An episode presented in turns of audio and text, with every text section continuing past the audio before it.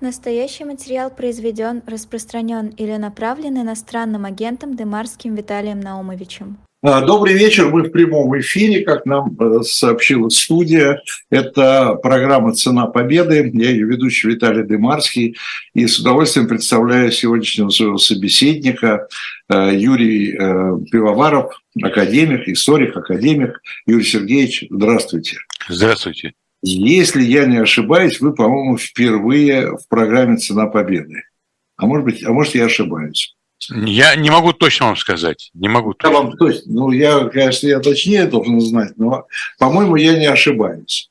Э, я сразу же объявлю тему, которую мы сегодня хотим обсудить с Юрием Сергеевичем. Э, это Версальский договор. Версальский договор 19 года, э, Версальский договор как предисловие, а может быть как первая глава, это мы сегодня будем решать, Второй мировой войны. Э, и э, когда мы уже обговорили с Юрием Сергеевичем эту тему, мне наконец-то пришло в голову, собственно говоря, почему, почему мы сегодня должны это обсуждать, Юрий Сергеевич. Вы меня спрашивали, а я говорю, а я не знаю, мне тема пришла просто. Так вот, в сентябре, а сегодня у нас сентябрь, 2005 года стартовала программа на эхе Москвы, стартовала программа «Цена победы». Э, это не юбилей, э, но годовщина. Значит, сколько у нас получается? 18 лет программе. Э, и первой программой, первой темой программы «Цена победы» 18 лет назад был Версальский договор. Еще одно событие, связанное с программой «Цена победы», я не могу не поблагодарить постоянного э, слушателя программы, фаната программы «Цена победы» Руслан э, из Голицына, это Подмосковье, э, который, значит, я знал, мы с ним даже один раз встречались, что он постоянно слушает. Надеюсь, что он и сейчас слышит. Я его не предупреждал, что я его буду благодарить. Но он меня буквально два дня назад сообщил, и прислал вот эту первую программу 18-летней давности, что он у себя в своем электронном архиве, домашнем, личном, семейном, он, он, он, это не профессиональный э, там, журналист и так далее. Это профессиональный слушатель, я бы сказал. Э, он обнаружил 168 записанных у него программ «Цена победы». Это невероятно ценный э, сегодня набор, э, потому что после закрытия эхо э, нас отторгли от сайта, нас отторгли от архива «Эхо Москвы», у нас ничего нет. Ну и вот так постепенно, и мы надеемся через слушателей, через друзей «Эхо», мы, может быть, соберем какой-то, сможем все-таки собрать какой-то, на мой взгляд, и не только на мой взгляд, и, кстати, очень многие историки, Юрий Сергеевич, ваши коллеги говорили о том, что э, э, архив «Эхо» именно для историков э, имеет огромное значение и огромную ценность. Там невероятное количество передач, на которые можно ссылаться, именно исторических передач. Вот. Ну, в общем, вот такое сегодня у нас многопрофильное, что ли, событие произошло. И годовщина. Я получил первую программу 18-летней давности. Слушатель нашел 168 это 168 часов записи программ э, «Цена победы». И поэтому мы сегодня с академиком Юрием Пивоваровым будем обсуждать тему, которую 18 лет назад обсуждали мы с Димой Захаровым. Э, многие, надеюсь, помнят э, Дмитрия, замечательного журналиста из программы «Взгляд», и с которым мы начинали и первые годы делали эту программу. Вот извините меня за такое длинное, может быть, много вступление. Оно такое ностальгическое, ностальгическое но и э, мне интересно, Юрий Сергеевич, поговорить еще, знаете, почему вот о Версале? Э, я не то чтобы прослушал, но я так и помню, ну и кое-что прослушал из той первой программы, как с годами меняются подходы к историческим событиям, да, и меняется их значение. Э, в каждом, в каждом контексте, да, вы всегда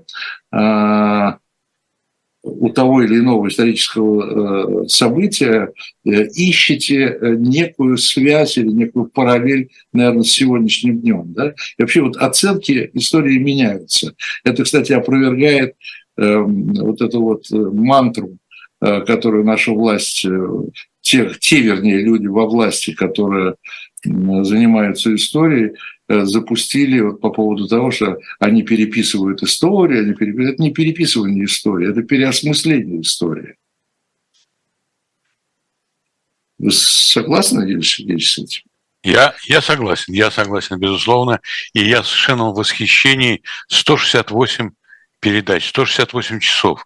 Это совершенно великолепно, и это лишь часть вашей такой многотрудной Это часть, конечно. Это, это, это, это далеко не все, да, как мы знаем. 18 лет, это можно да. примерно посчитать, 18 на 52, 52 недели в году, значит, это 520 и 416, 900, это около тысячи передач. Примерно 900 передач. То есть это где-то пятая часть, грубо говоря, того большого архива, который где-то есть, но у нас с ним, с ним доступ.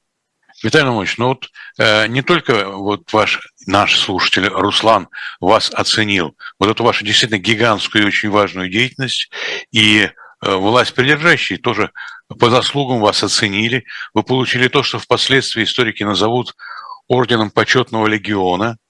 Вот. И вас вы, так сказать, в этой когорте великолепной, и я вас поздравляю, что действительно, так сказать, значит, значит вы работаете эффективно. Ну да, спасибо, да, очень да. много я получил поздравлений. Да. Я здесь как-то с Андреем Макаревичем говорил, он, раньше его обозвали да. иноагентом. Я говорю, ну как? Он говорит, ты знаешь, он говорит, я, говорит, э, получил больше, чем, э, больше, чем на юбилей. это, более, это более заметно, чем личный какой-нибудь там юбилей или там что-то такое. Ну вот, ну да, но это общественный статус, а юбилей это такой больше лично семейный. Ну да, был такой поэт русский Максимилиан Волошин. Он да. говорил, вот наш патент на благородство.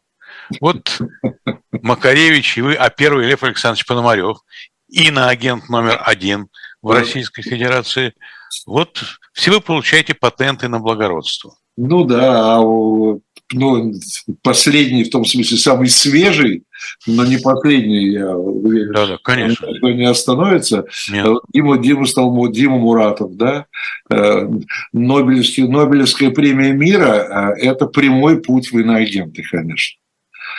Ну, я слышал, что был такой человек, который написал роман «Доктор Живаго», да, и его один из лидеров Советского Союза, семичастный, по-моему, начальник КГБ, назвал какой-то там свиньей, понимаете? Вот. Ну вот видите, с одной стороны Нобелевская премия, с другой стороны свинья. Так вот и здесь тоже. Ну, с одной стороны, ну да, да. Ну, примерно так. Ну, здесь вообще много можно параллелей с этим исторических, да, э, потому что клеймить каким-то образом врагов, каких бы то ни было, этнических, э, идеологических, военных. Это такая, это тоже историческая традиция. Были желтые звезды, да, ну и так далее. И у нас э, в России советской была тоже такая цепочка. Сначала лишенцы, это люди, которые лишены всех прав, абсолютно всех прав. Это представители бывших эксплуататорских классов. Потом враги народа, это которые не хотели строить социализм или как-то иначе понимали, что такое социализм. Ну а теперь иноагенты. И все это не просто слова, это юридические дефиниции, это юридические квалификации. И враги народа и лишенцы были в Конституции 18 или 36 года. А вот сейчас в Конституции еще пока, кажется, иноагентов понятия нету. Но оно существует уже. Все впереди. Ну, я надеюсь, что нет, но... Иноагент, иноагент же не лучше, э, э, чего там, э, родитель номер один, родитель номер два.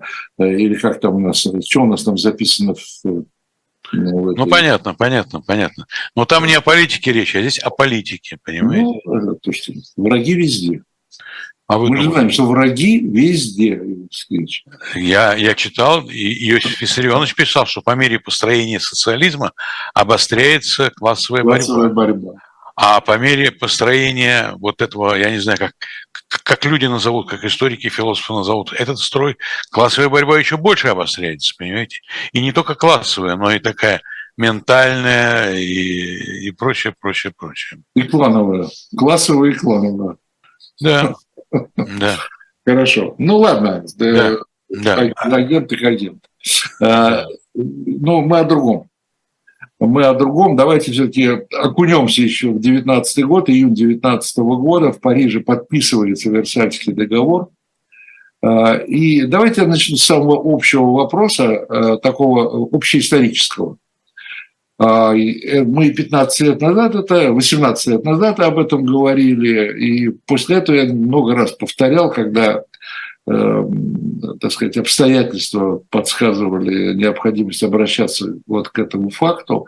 Я знаю, что многие историки придерживаются того взгляда, что Вторая мировая война и Первая мировая война – это фактически одна война. Это одна война, потому что именно Версаль и Версальский договор вызвал к жизни все те процессы, которые в конечном итоге довели значит, мир до Второй мировой войны. Э, но э, я думаю, что имеется в виду, конечно, э, вот это унижение Германии, которое породило в Германии реваншистские, все реваншистские идеи и, и, и желание, и желание вот это свое унижение компенсировать там, военными победами, военными завоеваниями. Ну, я займу такую промежуточную позицию, да, как в свое время Троцкий на Брестских переговорах. Ни войны, ни мира. Ни война, ни мира, да. В том смысле, что и да, и нет. Конечно, эти вещи очень связаны между собой. Между ними всего там 20 лет прошло естественно, и что, в общем, многие игроки остались э, и стали доигрывать эту игру. Там и Черчилли всякие, и, и Деголь, и Аденауэр, и прочие, прочие участники всей вот этой вот Первой мировой войны и Версальской истории, они... Геринг, а, Геринг Гитлер. Ну, ги... ну, разумеется, конечно. Конечно, конечно. Так вот, э, да, конечно, они связаны. Но есть принципиальное отличие Второй мировой войны от Первой, Первой от Второй. Первая была войной, если можно так о войне вообще говорить, ну, нормальные государства между собой. У них были там противоречия межимпериалистические, как учил Владимир Ильич Ульянов-Ленин. Они были, они были реальны, и были такие воинствующие национализмы, и не только в Германии, но и в Англии, и в России, и во Франции, и в других странах, и в Италии. Все это было в Австро-Венгрии.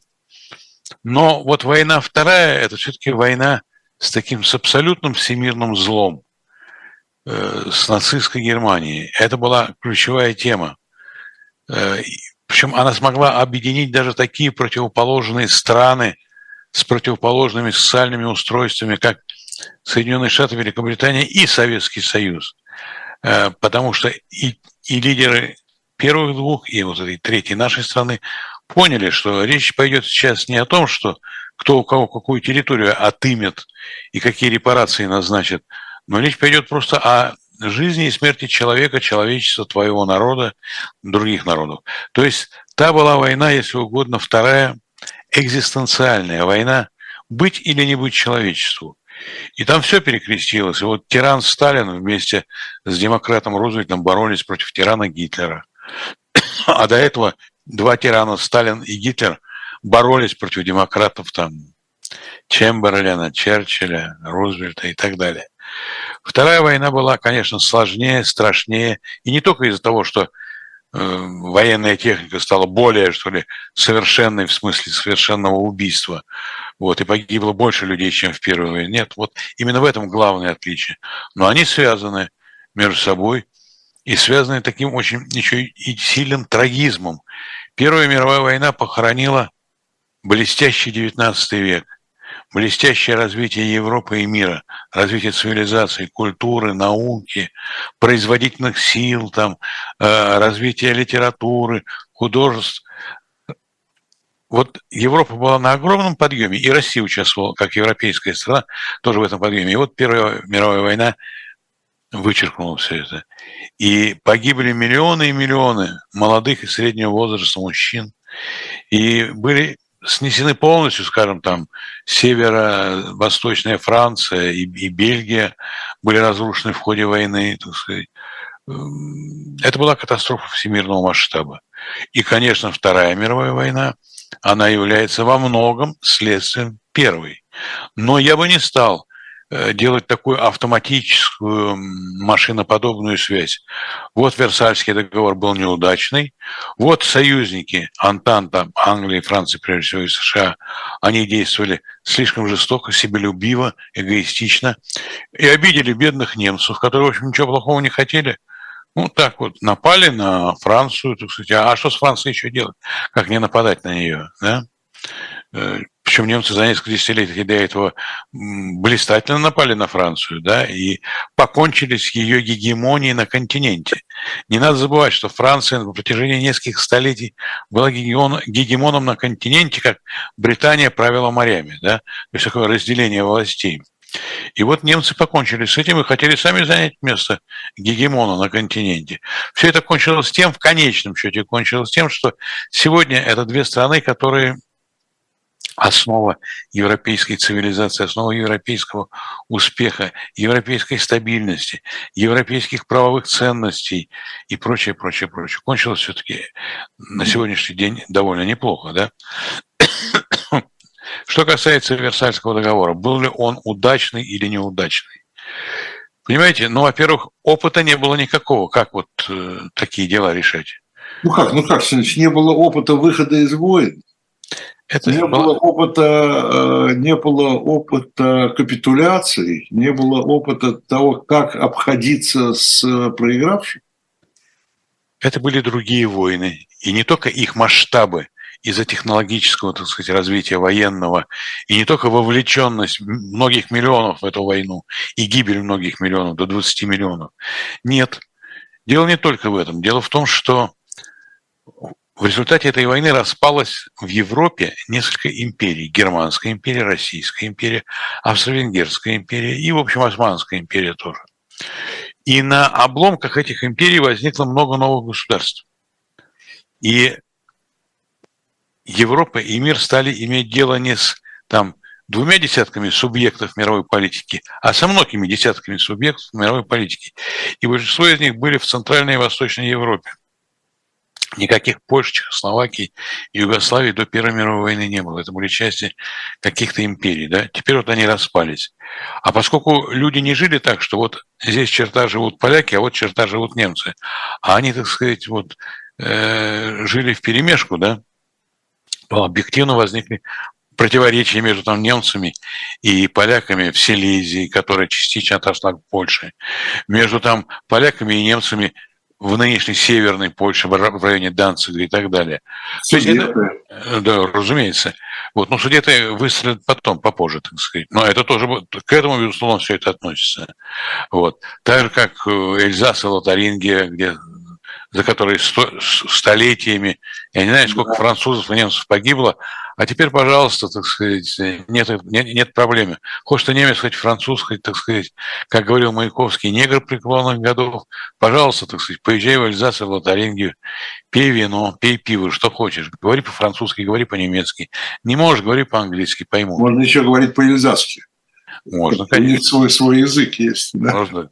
Нет, ну, разумеется. Но вы не подыгрываете всяким там автономистам там, и так далее. Потому что... Знаете, извините, Сергеевич, перебью.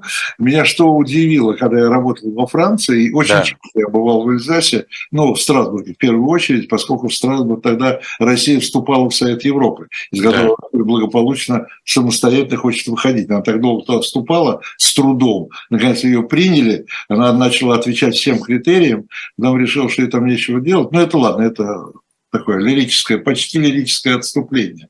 Но что меня поражало тогда в Эльзасе, я тоже думал, что после там, десятилетий или столетий вот этого постоянной борьбы за этот Эльзас и Лотарингию заодно между Германией и Францией, там не может не быть местного такого националистически сепаратистского движения. Его там нет то, может быть, э, может быть, это благодаря Европейскому Союзу. Там, собственно говоря, переезжаешь Рейн, ты в Германии, тебя ничего не спросят, ни, ни документ, ничего. Да, и поэтому, поэтому никакого сепаратизма, ну, во всяком случае, насколько я и разговаривал там с местными людьми, в Эльзасе нет. Ну вот, но не все части Европы, что ли, были столь ну, успешны. Понятно, да? понятно. Но так, тогда и Эльзас Лотаринги не были особо успешными, поскольку там они были измучены войной, ну и так далее. Да? Это я говорю про сегодняшний день. Да, конечно, конечно, разумеется, разумеется.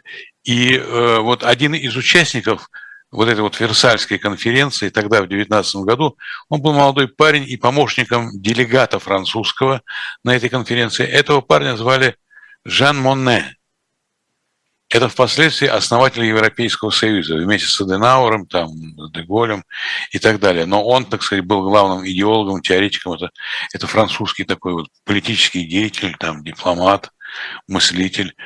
Э, они вот учились там в Версальском, в рамках Версальской конференции, или, говоря шире, Парижской конференции, поскольку Версальская конференция была частью сердцевины большой Парижской конференции, да, как, то есть, ну, это такие составные части друг друга.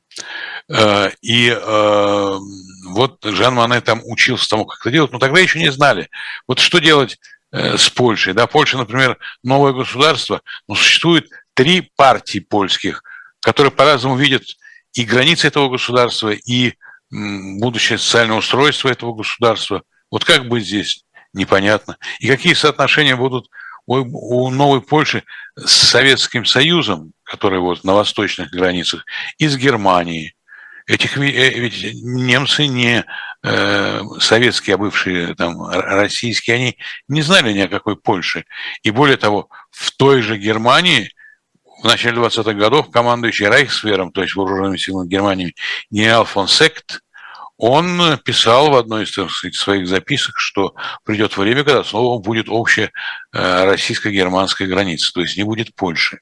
То есть такие вот антипольские настроения, они присутствовали. Ну и поляки, в свою очередь, были таким задиристым народом и остаются таким. Я это говорю и не в похвалу, и не в поругание, но вот это так. И они тоже, так сказать, конечно, представляли такую опасность для традиционных держав типа СССР, наследницы Российской империи, и исторической наследницы, но не, не, не юридической, вот, и Германии.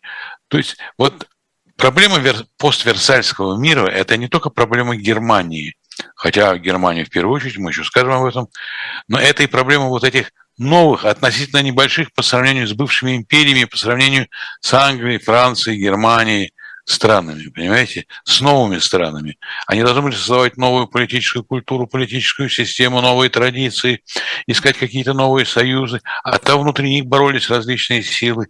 И, э, скажем, поляки э, готовы были отдать часть восточных своих территорий Советскому Союзу, но за это получить какие-то восточные территории Германии.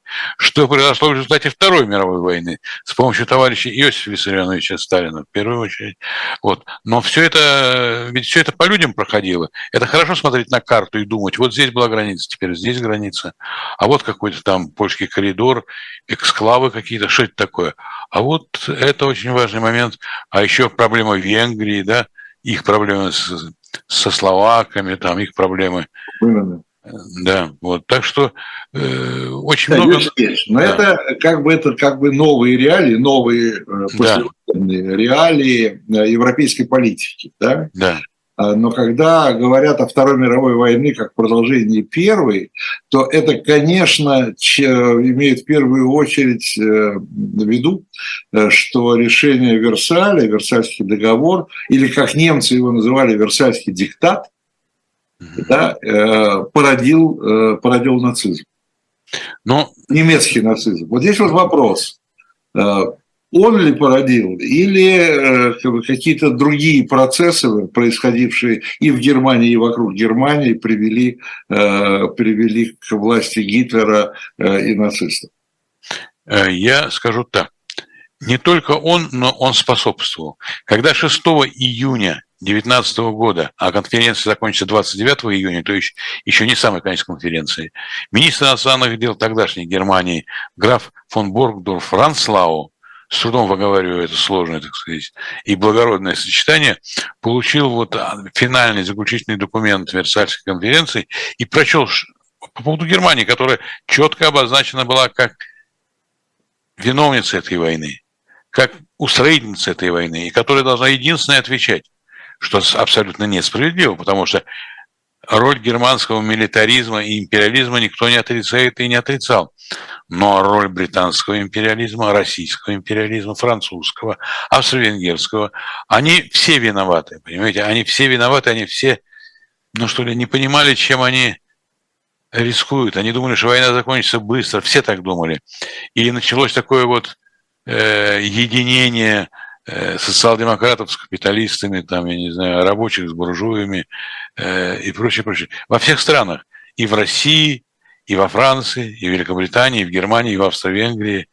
Э, это вызвало бурю восторга, и все перекладывали вину друг на друга. Но Германия проиграла, и ее назначили ответчицей за все эти дела. Еще хорошо, что не удалось англичанам провести международный суд – над Кайзером. Над Кайзером. Он просто скрывался в Нидерландах, в одном там из замков недалеко, недалеко от Утрехта. И он... Э, его не выдало, в общем, нидерландское правительство, а британцы требовали, значит, с ним разобраться, и британский король, и, значит, э, Ллойд Джордж, премьер-министр Великобритании того времени, э, они требовали его сослать на Фолклендские острова как вот Наполеона в свое время отправили на остров Святой Елены, чтобы он не выламутил Европу, так и, и, и Кайзера. Нидерланды не отдали.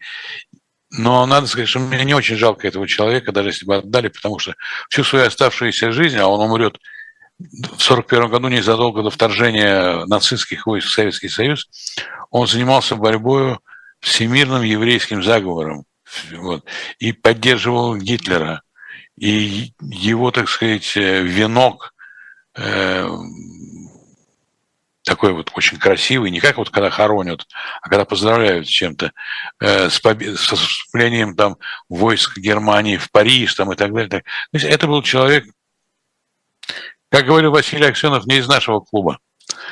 Вот. Ну, действительно. Смотрите, э, где-то я вот помню читал, что слава богу, что англичане не добились суда над Хайзером, а, потому что иначе э, суд над Хайзером, как в свое время хотели там судить, или судили Карла Первого, да, да, он да. делает, делает из, из подсудимого, он сразу делает из него мученика. Ну, это обычное дело, да. да. Обычное дело, и, и, он, и тогда он бы точно остался героем, несмотря ни на что. Ну, в общем, Германия, конечно, была назначена ответственной за все, что произошло, и все мыслимые и немыслимые преступления приписывались Германии, те, которые были, те, которых не было, вот, потому что война была страшная, да. И, и народ целиком, и народ Германии, вообще, что Германия целиком виновата, такие тоже были э, настроения. Да, но дело в том, что... коллективная ответственность. Незадолго до поражения своего Германии она была в двух шагах от победы. Э, в начале 18 года они сконцентрировали, когда уже рухнул Восточный фронт, они перебросили большое количество дивизий снова на Западный. Два с половиной миллиона человек был кулак создан ударный, чтобы идти на Париж. И уже никто в Париж не спас. Это особая тема. Э, я исхожу из того, что русская армия в 2014 году ценой жизни десятков и десятков тысяч человек спасла Париж – это, друг... это может быть другая тема, но связанная с нашей большой общей, но тем не менее. Так вот, испанка, которая пришла в Европу тогда, она подкосила наступление немцев. Им неким было действовать. Ну, огромное количество солдат умерло, и офицеров, или были больны, и прочее, прочее. Это не, не единственный момент в истории, так сказать, 20 века, когда какие-то внешние силы вмешиваются э, в ход войны. Так, наступление Деникина на Москву, а Юденича на Петроград во многом было сорвано, что в обеих этих белых армиях э, испанка выбила основную массу немногочисленных армий этих генералов и сыграла громадную роль в том, что а Деникин не взял Москву, а Юденич Петроград, и тогда бы мировая история пошла совершенно по-другому, если бы это произошло. Так как если бы французы взяли там весной 18 немцы взяли весной 18 года Париж, тогда бы тоже все было по-другому, никакого Версальского договора. Но вот он случился, этот Версальский договор, и пока его клепали, делали, там были каких только противоречия между Англией и Францией, между Англией и Соединенными Штатами. И ведь зачинщиком всего этого дела выступал такой президент-идеалист, президент-теоретик, э, президент-защитник прав там, меньшинств Вудро Вильсон, да, очень известный человек. И хотя впоследствии Соединенные Штаты не, под, не ратифицировали, не подписали, но не ратифицировали Версальский договор, он играл очень большую роль. Это впервые так вот в мировой, в европейской истории американский президент играл такую большую роль. Э, и Америка тогда как бы вот примеривалась к роли мирового лидера или, во всяком случае, лидера западной цивилизации. Вот. Очень были серьезные противоречия, наиболее, конечно, э, кровожадными, я говорю это в кавычках, потому что французы заслужили это своими потерями страшными, были французы, потому что, э, например, отступая там из района Саара, где э, были значит, угледобывающие шахты, очень важные для народного хозяйства Германии, немцы уничтожали их, э, э, и, значит, и, и Франции тоже, кстати, для хозяйства Франции, уничтожали их, там заливали водой и прочее. В общем, французы требовали очень больших репараций, очень больших репараций. Англичане... Они, они решили взять реванш за, за все. За весь 19 век, за, и, и за все вообще с, с нефтью разобраться. Но французы вели себя во время Первой мировой войны героически, как и англичане. Верден, вот. Да, везде, да. Они, так сказать, э, и отступали, и наступали, но они, так сказать, за каждый дюйм, как вот сейчас э, говорит Столтенберг, лидер НАТО, ни одного дюйма из натовских стран не отдадим, там, так сказать, кому-то там. Так вот тогда они сражались за каждый, так сказать, дюйм и, и сражались так, что уже ко Второй мировой войне Франция не могла воевать. А, собственно, неким было. Демографический кризис страшный. И после Первой мировой войны Клемансо, Жорж Клемансо, который возглавлял Францию и возглавлял французскую делегацию на э, Версальских переговорах, он был жесток по отношению к Германии, хотя среди французов он считался мягким, э, значит, а, антинемцем, так сказать, но он говорил, что их 70 миллионов, указывая на немцев, сейчас разгромлены, сейчас лежат, так сказать, э, на полу, ничего сделать не могут. А вот их 70 миллионов, и у них демография идет вверх. А у нас 40 миллионов, и демография идет вниз. Сегодня все наоборот. Сегодня во Франции демографический подъем уже несколько десятилетий. А Германия, как большинство европейских стран, как Россия, стареет. Все больше и больше стариков, а не молодежи. То есть... Но пополняется иммиграция очень значительно. Да, разумеется. Но тогда уже тоже. И ведь были даже, э, ну что ли, чисто, как, как их называли тогда, сейчас бы это квалифицировали как расизм, цветные части были. Вот. И в британской армии, и во французской армии. Это игра словами. Ну да, ну, ну сейчас, сейчас так нельзя говорить, да, это... Я не знаю, что можно. Это у нас же нельзя сказать слово «негр», хотя он совершенно, по-русски оно совершенно не оскорбительное. Да. Ну вот нельзя, вот нельзя, да. Это я знаю. Оно, спорит оскорбительно на тех языках, но ладно, не будем в это вдаваться. Возвращаясь к Версалю, к итогам Первой мировой войны и переходу ко Второй мировой войне, там же все-таки э, итоги Первой мировой войны э, создали иную конфигурацию, если хотите, да, европейской политики к началу Второй мировой. Э, вы упомянули уже 1939 год, август 1939 года, это пакт Молотова-Риббентропа, да, это Сталин договаривается с Гитлером, но ведь это происходит от того, что Россия выпала из из э, списка, если хотите, из числа, извините, это улица шумит, э, из числа победителей, да, она воевала, воевала до осени 17 года, потом революция, э, Брестский мир, и она перестала воевать, да, она в Версаль не попала в качестве победителей. Более того, после Версаля э, Россия, советская Россия оказалась чуть ли не единственной ну, из крупных держав, да, партнеров э, вот этой вот униженной Германии. Да? И к 1939 году э, Германия подошла, и не случайно они э, со Сталиным, так сказать, вот это э, союз отверженных, как их называли, да, э, по разным причинам, но и Германия и Россия были отвержены. Да, Россия как большевистская страна, Германия как проигравшая страна Первой мировой. И только вот 41 год и нападение Германии как бы повернуло э, и изменило вот эту конфигурацию. Да, вы коснулись России. Россия эту войну не проиграла. В России произошла революция, и Россия рухнула. Но не проиграла. И русская армия... Она, она ее, я бы даже сказал, она ее не выиграла, она хотя могла ее выиграть. Да? Могла Причем Россия поначалу исполняла все обязательства, которые она взяла перед союзниками, как и они перед ней. Э, было ясно, что немцы прорвутся к Парижу. Все равно было ясно. Никто не думал, что они пойдут через Бельгию нейтральную, что заставило Англию, которая была гарантом Бельгии, ее суверенитета, независимости и так далее, вступить сразу в войну, а не медлить. Французы очень боялись, что англичане будут медлить со вступлением, ждать, чтобы и французы ослабли тоже. Так вот, э, Россия обещала французам, что на 14-й день после начала войны русские войска войдут в Восточную Пруссию. А до этого надо было провести мобилизацию. Вот в нынешней ситуации все говорят про мобилизацию с моральной там, точки зрения и прочее, и правильно. Но ведь ее надо еще уметь провести. Так вот, Россия сумела в Первую мировую войну мобилизовать 15 миллионов человек. Это говорит о том, что государственный механизм, институты государственные очень эффективно работали. И русская армия вошла в Восток... да, и русская армия вошла в Восточную Пруссию. Она была окружена и уничтожена две армии, Самсонова и Ленинкамфа. Но они спасли Париж, потому что французы были, немцы были вынуждены перебросить часть войск для спасения Берлина. Уже было недалеко до Берлина русской армии. И, и, и в Восточной Германии началась паника, что вот идут эти азиаты страшные, там, казаки и прочее. Вот. И э, главная для России задача в Первой мировой войне это было разгромить Австро-Венгерскую империю, вывести ее из строя, что и было сделано блестящим генералом Брусиловым э, вот, двумя его прорывами.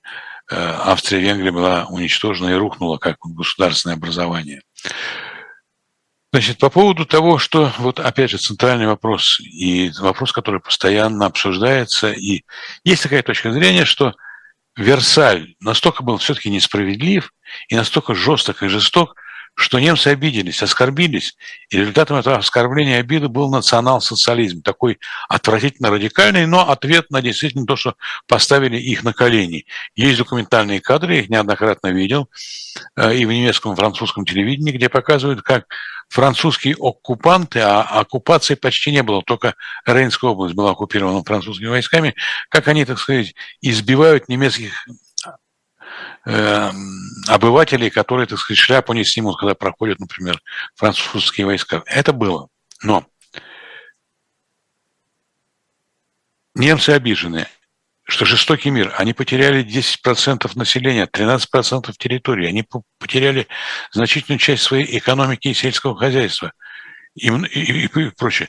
Но в марте 2018 года та же самая Германия заключила Брестский договор с поверженной Россией, с, с правительством Ленина, заключила Брестский договор, по которому бывшая Российская империя теряла 25% своей территории, теряла еще большую часть своей экономики и населения, чем Германия по Версальскому миру.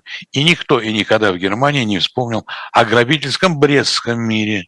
Если, если Ленин, этот позорный Брестский мир, это слова Ленина, да, э, э, э, это со стороны, так сказать, этой, а вот со стороны немецкой-то.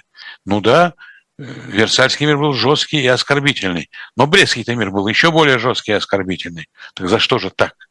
Почему же бедных немцев жалеть, а бедные русские, украинцы пусть там как хотят? Они, так сказать, они же не, не, не такие вот, как немцы, благородные нации. Да? Э, так что это вопрос э, Версальского мира, он вопрос такой очень непростой. Вот э, в Рапалово в 22 году. Немцы, под, это в Италии, да, нем, под Генуей, немцы и советские подписывают договор, начинается взаимный роман. Немцы, так сказать, дают технологии, немцы дают э, специалистов, там, инженеров, военных, и не только, берут советских офицеров и обучают в академиях своих. А, ну, академии не было, Версальский мир запретил им иметь военные академии, но были военные школы, и множество красных командиров прошли там обучение профессиональное военное, Э, разумеется, они были все шпионами, и Сталин их уничтожил, это понятно. Вот, то есть э, не, не сумели воспользоваться плодами такой вот дружбы тесной. А немцы они использовали Советский Союз как место, где можно заниматься тем, чем нельзя заниматься на немецкой земле. Немцам Версальский договор запрещал иметь авиацию. Хорошо, запретили. Тогда мы в городе Липецке устроим лет, летную школу, да, и она будет. Запретили иметь танки. Хорошо, в Казани устроим танковую школу. Запретили там э, яды изготовлять, которые в войне применяются. Хорошо, мы в Узбекистане их будем производить. То есть мы давали им такое вот прикрытие, давали им возможность этим заниматься.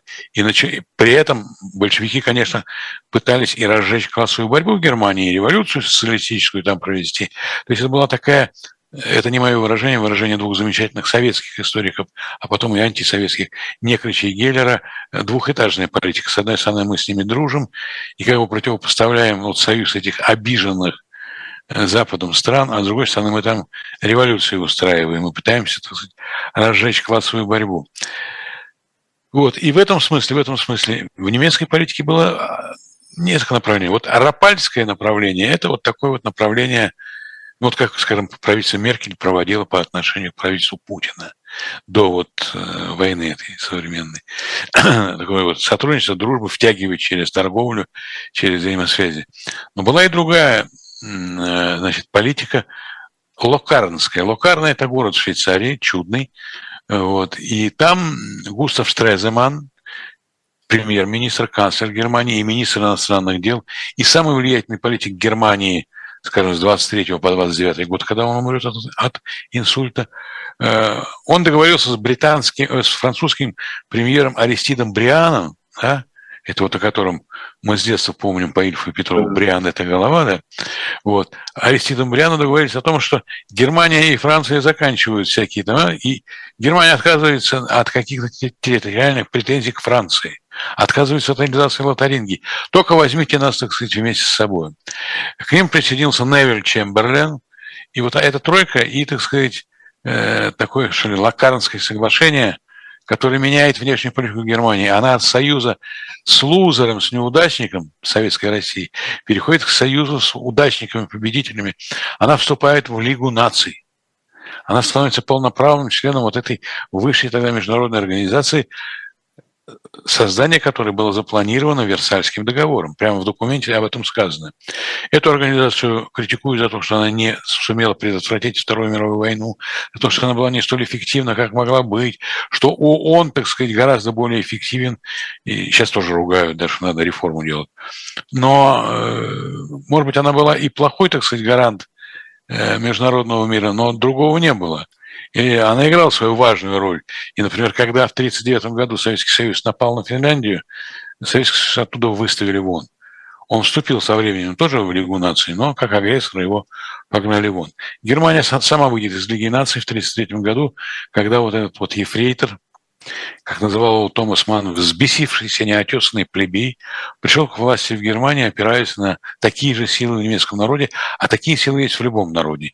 И их мобилизация и активизация – это и есть фашизм, национал-социализм, большевизм и так далее. И в этом смысле в Германии были разные позиции. В Германии была очень сильная линия на европейскую интеграцию, хотя этого слова тогда не было, но она была очень сильная. И были проекты совместные, которые уже реализовывались, прежде всего, под руководством и, и, и с деньгами немецкого капитала, который понемножку пришел в себя. Это проекты общей транспортной системы европейской, общей электрической системы, э, электроэнергетической системы европейской. Все это делалось, все это продвигалось, это, это наряду с национал-социализмом, просто национализмом, шовинизмом, антисемитизмом и прочее, прочее.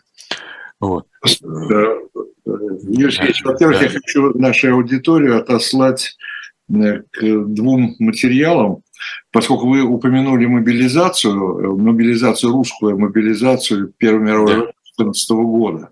Очень советую программу «Дилетанты» минувшую пятницу, какое-то там было число, 1, 1 сентября, по-моему, да, 1 сентября э, мою беседу, ну, дело не в том, что она моя, главное, что беседа с Владиславом Аксеновым, замечательным историком, который занимается как раз проблемами мобилизации, он рассказывал о подробностях мобилизации 2014 года.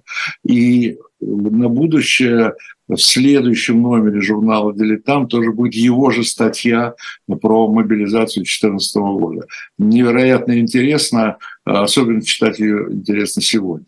Это просто, чтобы не забыть, это я как бы для нашей аудитории.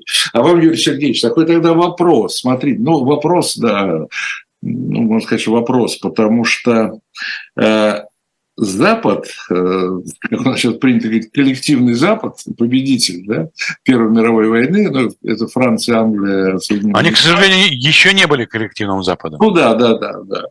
Э, они, э, они, они боялись, они боялись реакции внутри Германии на это поражение. Но интересно, что они, не зная, что такое Гитлер, не зная, что такое нацизм, они боялись, конечно, большевизма. Они боялись, что вот, этот, вот, что это поражение, что этот разброд в обществе, э, что тяжелое материальное положение, да, э, значит, потери территориальные, потери экономические, плюс ко всему еще там англичане этой блокадой выступили, значит, продовольствие, значит, народ чуть ли не голодает, и, по-моему, до американцев, до первых дошло, ребята, что вы делаем?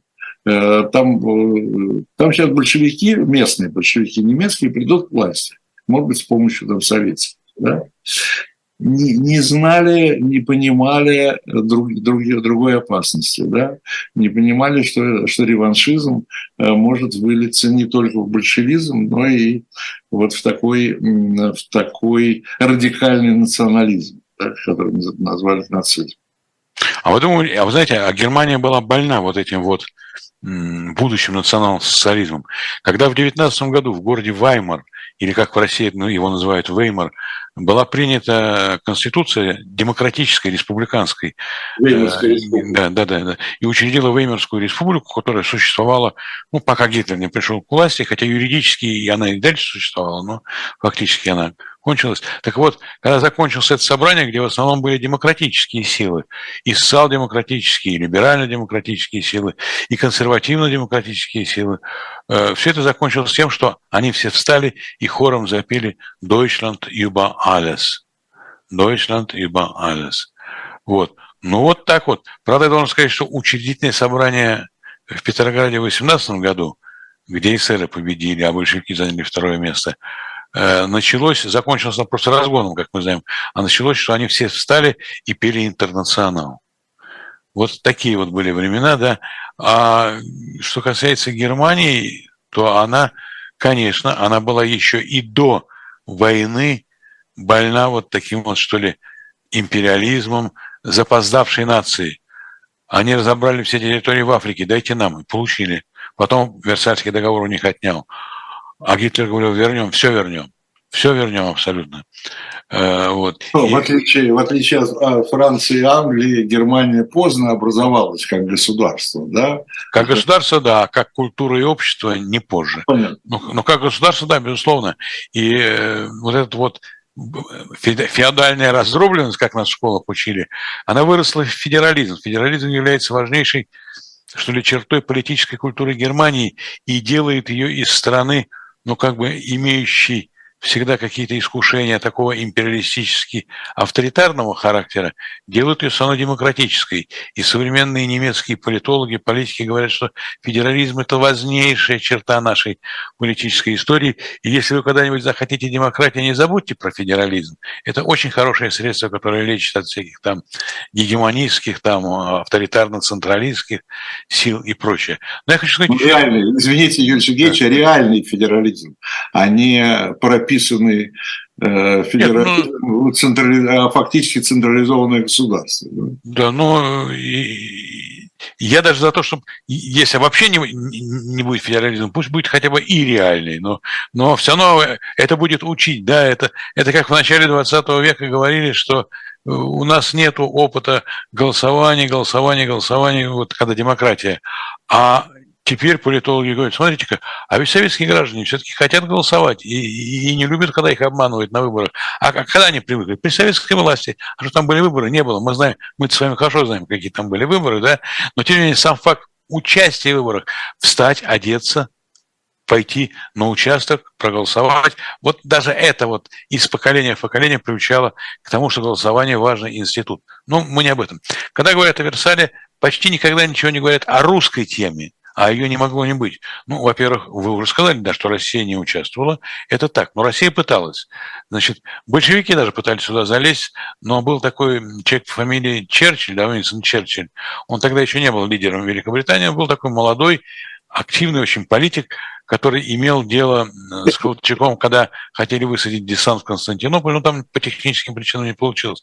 Этот Черчилль, как утверждал Ллойд Джордж, сказал, что большевиков нельзя пускать, поскольку много родственников его они убили. А каких родственников? Черчилль был герцог Мальборо, и, так сказать, у него были родственники среди великих князей русских и так далее. Дальние родственники, ну, родственники. Король Георг и царь Николай II – это одно лицо совершенно, так сказать. А король Георг и Вильгельм Кайзер – двоюродные братья. Э, как говорил Александр Блок, дворяне все родня друг другу. Но не только дворяне, но и аристократы, как оказывается. Так вот, ну, большевиков в сторону, а русские тоже хотели. Кто? Деникин прислал свою э, делегацию, Колчак прислал свою делегацию. Была делегация с севера, э, значит, от генерала Миллера, это Архангель, Архангельск, вот северные дела. Так вот, э, и два русских, так сказать, таких ну, что известный человек, граф Каковцев, бывший премьер-министр Российской империи и министр финансов Столыпина, и Василий Маклаков, один из лидеров кадетов, русский посол, посол Временного правительства в Париже, они много говорили о том, что вот, ну, пустите нас, пустите, ну вот. А, и, кстати, пошли навстречу в Версальском этом документе будет сказано, что Россия получит свою долю репараций. Когда в ней будет, когда они восстановят легитимный режим. Но Поговорив с этими, э, с теми, с другими, они выбрали Колчака в качестве такого фаворита, и он получил там титул Верховного правителя России. Это знают э, советские люди. То есть Деникин как бы был подчинен ему. Он главнокомандующий силами Юга России. Вот. И это было большое благо по нескольким причинам, потому что некоторый порядок в управлении всеми этими разными армиями, Юденич, там, э, Деникин, Колчак и другие, а вот над вами поставлена команда. И слушали Колчака. Например, Юденич хотел э, разрешить финнам вступить в его армию брать Петроград. Колчак сказал нет, потому что финны получили независимость из рук большевиков. Мы победим, устроим учредительное собрание, они получат от юридической, легальной, традициональной, традиционной России. Вот. То есть его слушали, его слушал Деникин и прочее. Э, и еще один момент. Верховный правитель России – это так назывался в Конституции 1906 года России – человек, который должен был править, если, например, император умирает, а наследнику там 13 лет, а только в 16 лет можно было ему на, на трон садиться. Значит, тогда назначался верховный правитель России или регент. Так вот, апелляция к, к термину верховный правитель России, это была апелляция к русской конституции дореволюционной к Российской Конституции. Она как бы связывала Россию традиционную с новой Россией, представителем которой был Колчак. Я считаю это очень важным, и это, этот факт не потерял своего юридического и политического значения и сегодня. И когда-нибудь на следующем учредительном собрании мы вернемся к этому, вот, и не допустим его разгона. Э, это точно совершенно уже научно горьким опытом. И не будем петь «Русланд, Русланд, ибо Алес». Вот. Э, ну, в общем, вот так. Э, дай бог, посмотрим. Я думаю, что спасибо, Юрий, Сергеевич, за эту беседу. Мне кажется, много интересного, много неизвестного. С одной стороны, вроде кто не знает про Версальский договор, да, про, Версальский, э, про Версальскую конференцию, про Парижскую конференцию, правильно говорить. А с другой стороны, там очень много деталей. И вот то, что вы даже рассказали, это присутствие э, российских представителей, да, которые вообще, может быть, даже по-новому Э, ее как бы окрашивают, исторически окрашивают ее по-новому.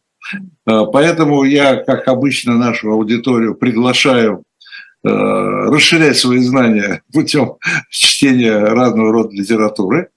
разного рода журналов, конечно, начиная с журнала «Дилетант». Читайте там на разные темы статьи. Приглашаю в шоп «Дилетант Медиа» на наш сайт, где много, помимо журналов, много исторической литературы. Ну а мы будем продолжать наши беседы. Переходим в 19 год существования программы «Цена победы». Как мы видим, темы, темы не кончаются. Спасибо. Еще раз спасибо Юрию Пивоварову. Меня зовут Виталий Демарский. До встречи. Спасибо, до встречи.